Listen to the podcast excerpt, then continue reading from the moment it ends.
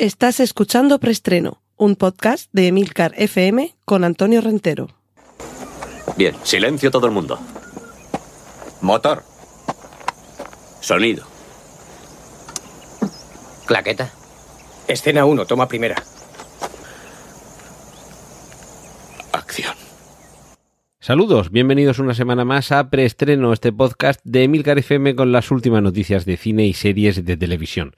Recordad que en las notas del podcast encontraréis los enlaces a contenidos audiovisuales que mencione a partir de ahora, tales como trailers, póster, carteles y demás hierbas. Cortinilla de estrella y... Y vamos con nuestra primera sección, la dedicada a remakes, secuelas, precuelas y triquiñuelas. Y es que Warner Brothers tiene eh, un plan muy ambicioso para tratar de espabilarse y de recobrar fuerza. Entre ese plan encontramos que quieren revivir a Superman, a Harry Potter y a El Señor de los Anillos, que recordemos que aunque Amazon Prime tiene los derechos para eh, todo lo que tiene que ver con el Silmarillón y demás. Los derechos de El Señor de los Anillos los sigue teniendo Warner y mm, querrían seguramente aprovecharse del éxito que puede estar teniendo en Los Anillos de Poder para tratar de adaptar la parte de la obra literaria de Tolkien de la que ellos tienen los derechos. Igualmente sabemos que el universo DC puede estar ampliándose a raíz del éxito de Black Adam y por supuesto Harry Potter que sí que es verdad que con las películas de criaturas fantásticas está teniendo un éxito irregular y que, bueno, está teniendo éxito, pero solamente menos del que ellos eh, les gustaría, pero eh, parece que sigue habiendo mucho interés en eh, continuar ampliando ese universo si no la semana pasada, hace dos semanas, me suena haberos eh, comentado que estaban preparando también en Warner, en HBO, una, una serie sobre aquel del que nunca hablamos. Así que si Voldemort va a tener su propia serie, imaginaos la cantidad de mm, recorrido que hay todavía dentro de ese universo. Cortinilla de estrella y... Vamos con la sección de series porque nos han dado pistas, y yo os voy a dar las pistas, y ya que cada uno siga el camino que trazan esas pistas, para conocer dónde está la inspiración, en parte, para la segunda temporada de Andor, de la que también vamos a hablar dentro de poco. De hecho, mientras estoy grabando esto, tengo ahí esperando para darle al botoncito a ver el último episodio de la primera temporada de Andor, que ha ido de, no voy a decir de menos a más, pero le ha pasado un poco como a la película Rock One que le sirve de antecedente secuela. Es decir, Andor es una serie precuela de Rock One, pero está claro que el éxito de Rock One y el cariño eh, hacia sus personajes y sus tramas es eh, la inspiración de Andor, cuyos dos o tres primeros capítulos a mí me parecen un poco más flojitos, pero ha ido escalando poco a poco, poco a poco, y en los últimos en mi caso personal, desde luego, toda la parte que tiene que ver con el planeta prisión, pero sobre todo todas las intrigas palaciegas y burocráticas en Coruscant, eh, con, la persecución por parte del buró de tratar de atajar el crimen, todo lo que tiene que ver con los tejemanejes palaciegos y políticos, es que eso me está encantando. Y lo que sabemos es que hay unas pistas en torno de dónde sale la inspiración para la segunda temporada de Andor. Las pistas tienen que ver con una película que fue un gran éxito de cine veraniego. En algún artículo donde he leído referencias, incluso se atreven a poner eh, eh, el título de dos de ellas y tiene que ver con la espectacularidad de sus imágenes. Pero por si hay alguien que quiere descubrir ese misterio por sí mismo o prefiere mantenerse virgen hasta que llegue la segunda temporada de Andor, yo lo dejo ahí, que la inspiración ha provenido de una película que fue un gran éxito veraniego. Y ya tenemos una fecha de estreno, y tiene que ver un poco también con el verano, para la segunda temporada de Andor septiembre del año 2023. Es decir, nos queda, mm, bueno, un parto, un parto largo para que en septiembre de 2023 volvamos a eh, continuar con las aventuras de Cassian Andor. Y otro personaje que podría tener también su propia serie dentro de Disney Plus es nada más y nada menos que Indiana Jones. Esto a muchos seguramente les sonará a blasfemia, a otros les sonará a error y a otros les sonará a déjà vu. Ya he estado ahí, ya he visto esto. Alguien recuerda las crónicas del joven Indiana Jones, una serie la verdad es que es bastante irregular. Hay algunos capítulos muy buenos, la mayoría bastante flujitos. Creo que todo esto ha evolucionado. Y en cualquier caso, espero que si llegan a hacerlo, y seguramente lo harán, porque es una de las propiedades de las franquicias que, eh, adquirió Disney con Lucasfilm, que, que están más desaprovechadas. De momento, de momento, desde que la adquirieron, no se ha hecho gran cosa, por no decir que no se ha hecho nada. Vamos a tener una quinta película de Indiana Jones este año que viene, en la que Harrison Ford se despide del personaje ya no la dirige Harrison Ford, ya no la produce George Lucas, apenas hay los toques de, de, algún tema musical compuesto por John Williams y todo suena a despedida de esta iteración del personaje que nació precisamente inspirado en los seriales que veían en su juventud George Lucas y Steven Spielberg. Así que se cerraría el círculo si tenemos una serie de Indiana Jones.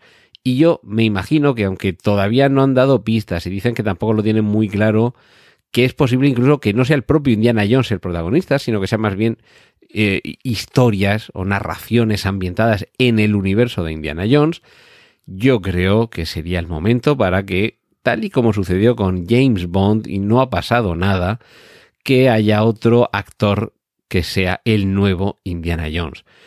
Problema que Chris Pratt se nos está haciendo mayor y que Chris Pratt debería coger ya mismo el relevo y ya mismo el año que viene, según termine el, el, estreno de la quinta película de Indiana Jones, que nos lo presenten como el nuevo Indiana Jones y que sigamos corriendo aventuras con este personaje encarnado en un actor que es que yo creo que le va al pelo, que incluso físicamente se traen un aire y se parecen, pero además eh, por, por, físico, tiene también Chris Pratt un buen físico, eh, por, por, simpatía, por esa, esa sonrisa burlona y esa, esa, ese cierto aspecto de conquistador eh, descreído y, y cara dura eh, yo creo que daría el tipo, pero claro, a saber, igual nos presentan aquí otro joven Indiana Jones y por eso digo que a muchos esto les suena a error que ya se ha cometido. Por otra parte, plataformas de streaming, y seguimos con las series, Netflix refuerza su relación con Ryan Murphy y renueva, por un lado, la serie Vigilante, que si la habéis seguido, sabéis que está basado en hechos reales, eh, sabéis cómo concluye o cómo no concluye. Y claro, no podría pensar, pero bueno, ¿qué, segunda temporada van a hacer de Vigilante? Eh, se trataría de tanto con esa serie como con Monster, que también ha funcionado muy bien, convertirlos en franquicia, en algo similar, y recuerdo que estamos hablando de Ryan Murphy, algo similar a lo que ha sucedido con American Horror Story, es decir, que bajo un título similar en cada temporada se nos ofrece un contenido distinto, algo que también ha sucedido en Fargo, por ejemplo. Y eh, serie de Gentleman que ampliaría lo que vimos en la película del mismo título que dirigió Guy Ritchie. En este caso sería, ya digo, serie, la que se ampliaría este universo. El protagonista sería Theo James y me parece muy buena idea porque todo este universo de las, de las mafias y los bajos fondos británicos que también se le da a, a Guy Ritchie reflejar en sus películas, creo que precisamente da para tramas que se alarguen a lo largo de varios capítulos e incluso a lo largo de varias temporadas o incluso con temporadas que tengan una leve conexión entre ellas, como puede haber sucedido eh, con algunos elementos de Fargo, por ejemplo, pero que también nos permita encapsular burbujas conexas o anexas que en algún momento exploten todas juntas. La mala noticia en, la sección de series es la cancelación de Westworld tras su cuarta temporada. A ver, un poco crónica de una muerte anunciada. Yo creo que hace ya un, incluso diría que un par de años por lo menos, que ya estuve aquí comentando eh, lo que creo que es un error con una serie como Westworld, que es dejar pasar años entre temporadas. Es una serie muy compleja, es una serie a la que creo que no le sienta bien la entrega semanal de capítulos. Creo que es una serie que por su complejidad se puede disfrutar e incluso entender algo mejor. Si, por ejemplo, en un fin de semana te ves un día un par de capítulos y al otro día otros dos capítulos y ya a lo largo de la semana a lo mejor tienes una noche en la que puedes ver medio capítulo o un capítulo y ya el fin de semana siguiente o al otro lo vas terminando y creo que dejar pasar meses hasta que vas resolviendo las, la, la temporada y desde luego dejar pasar dos años o incluso más entre temporadas me parece que mata una serie tan complicada. Eh, también hay que achacarle que ha ido perdiendo espectadores temporada tras temporada, seguramente por razones como esta. Y también porque yo creo que la brillantez de la primera serie, eh, perdón, de la primera temporada, era complicado mantenerla y aún así a mí por lo menos no me dejaba de, de, interesar, lo único que me perdía. Y que cuando llegaba la tercera temporada y empezaba a ver dos capítulos, digo, pues madre mía, es que no me entero de nada, voy a empezar a verla otra vez. Y cuando digo, bueno, voy a empezar a verla otra vez, espérate, voy a ver la primera, voy a ver la segunda, empezabas a redescubrir cosas que no es que lo hubieras olvidado, es que no tenías conciencia de haberlas visto y claro, ya cuando llegabas a la tercera decías, ah, ahora sí. Problema, que pasan dos años, llega la cuarta temporada y dice, pues es que estoy en la misma, si es que tengo que empezar casi otra vez desde el primer capítulo. En fin, mala suerte y esperemos, esperemos que en todo caso, si la cuarta temporada se quedara mm, inconclusa en el sentido de que, de que no cierra por completo la serie, yo, yo solo pido que cuando suceden estas cosas, que las plataformas echen el resto e incluso como, como forma de destrujar un poquito más la, la ubre exhausta de la vaca, que saquen una película, una película en la que concluya todo. Y de hecho, esto hay cierta serie que tiene que ver también con el oeste, en la que ya pasó esto, si no recuerdo mal, en Deadwood pasó lo, mismo. Cancelaron la, la serie, se quedaron algunas tramas sin resolver, se prometió que sí, que habría una película en la que se cerrarían todas las tramas, muchos se lo creyeron, otros no, y lo cierto es que creo que tardó mucho tiempo, pero finalmente lo hicieron. Pues por favor, yo solo pido eso, que cuando una serie queda así, yo que sé, que, que, que, haya un capítulo, aunque sea, en el que nos cierren todas las tramas, aunque sea de una manera un, un poquito eh, acelerada. Y concluyo esta sección de series con la sinopsis de The Acolyte o El Acólito, una serie de imagen real ambientada en, en el universo de Star Wars y en el que se nos cuenta que una antigua Padawan se reúne con su maestro Jedi para investigar una serie de crímenes, pero las fuerzas a las que tienen que enfrentarse son más siniestras de lo que jamás anticiparon. El acólito nos lleva a los momentos primitivos de la Orden Jedi del, del Sith, del reverso tenebroso, unos cuantos siglos antes de los acontecimientos que conocemos por las películas de la Guerra de las Galaxias. Cortinilla de estrella y...